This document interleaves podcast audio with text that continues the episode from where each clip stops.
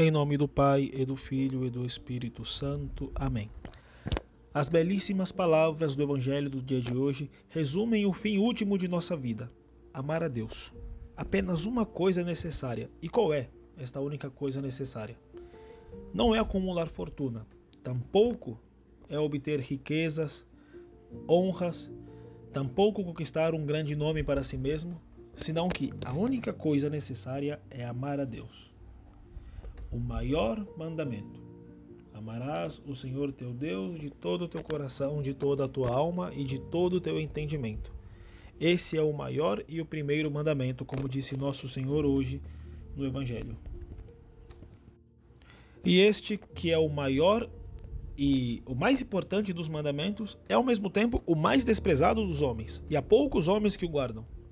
A maioria dos homens ama seus parentes, a seus amigos e até mesmo animais muito mais do que a Deus. São João diz de tais pessoas que não têm vida, senão que permanecem na morte. Diz São João: aquele que não ama permanece na morte. Adorar a Deus e amá-lo é a mais bela função do homem na terra, pois por meio dessa adoração nos tornamos semelhantes aos anjos e santos que estão no céu. O valor da alma, segundo São Bernardo, é medido pelo seu amor a Deus. E bem, por que devemos então amar a Deus? Por dois motivos. Em primeiro lugar, pela grandiosidade de Deus nosso Senhor. Em outras palavras, porque Deus o merece.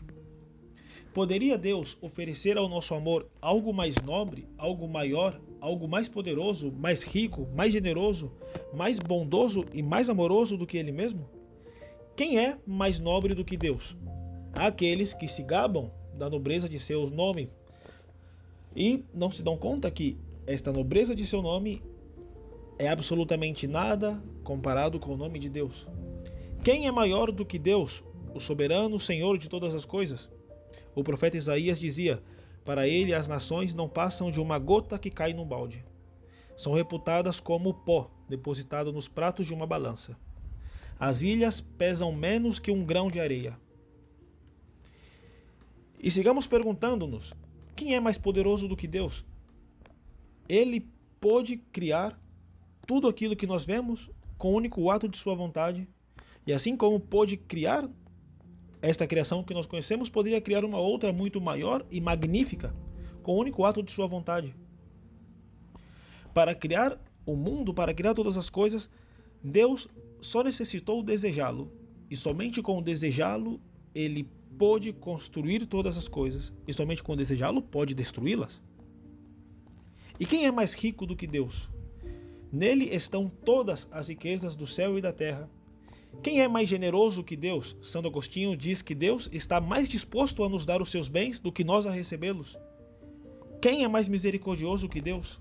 Por mais miserável que seja o pecador, basta que ele se arrependa de seus pecados e obtenha o perdão de Deus. Portanto, concluímos. A alegria dos santos está em amar a Deus. O tormento dos condenados está em não poder amá-lo. Quem é mais bondoso do que Deus? Ele é tão amável que os santos no céu, que podem vê-lo, o amam e isto produz tanta alegria que eles são felizes por toda a eternidade. E é essa precisamente a maior tristeza dos condenados, de não conhecer a infinita bondade e perfeição de Deus e de experimentar que não serão capazes de amá-lo jamais porque foram condenados ao inferno. Mas, além deste motivo, de que Deus merece o nosso amor por ser Ele quem é, por ser Deus, Deus merece ser amado pelo tanto de amor que Ele manifestou para conosco. Quem nos amou mais do que Deus? Depois de vê-lo morrer na cruz, não podemos duvidar que ele nos amou com muita ternura e carinho. Levantemos os nossos olhos e olhemos para Jesus, verdadeiro Deus, porém pregado na cruz, e compreendamos a extensão de seu amor por nós. Aquela cruz, aquelas feridas clamam por nós e proclamam o quanto ele nos amou verdadeiramente. Ele nos amou e se entregou por nós. Ele nos ama e nos redimiu de nossos pecados com seu sangue. Em conclusão, nós lhe devemos pagar tanto amor demonstrado para conosco, amando-o também. Amor com amor se paga. São Felipe Neri se perguntava como era possível acreditar em Deus e amar as riquezas. Como é possível saber que Deus tanto me ama e não amá-lo? Santa Maria Madalena de Pazzi, pensando no amor de Deus pela humanidade, um dia começou a tocar uma campainha dizendo que queria convocar o mundo inteiro para amar um Deus tão amoroso. Isto fez São Francisco de Sales chorar quando disse: Para amar nosso Deus, teríamos que ter infinito amor em nossos corações, e ainda assim, até mesmo o pouco amor que temos, damos às criaturas infames e miseráveis. Portanto, caríssimos, entendamos bem estas palavras. Qual o maior mandamento da lei? Amar a Deus. Eis a fonte de nossa alegria e a fonte da perfeição de nossa alma. Amar a Deus sobre todas as coisas, por ser Ele quem é, por ser Deus, e também pelos inúmeros benefícios com que Ele nos tem acumulado em toda a nossa vida. Em nome do Pai, e do Filho e do Espírito Santo. Amém.